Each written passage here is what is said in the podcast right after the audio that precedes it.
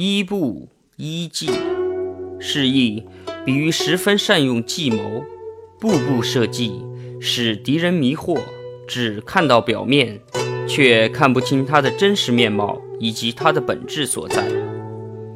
五代时期，后唐君王李克用在魏博地区与梁军作战，首先查看他的地势，只见城墙上的旗帜飘来飘去。李克用说：“梁朝的刘询十分善于用计，几乎是一步一计。”于是他派人再去侦查，结果发现其中有诈。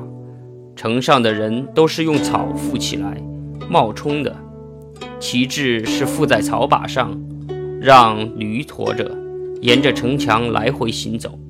刘询的军队实际上已经撤离这座城池两天了。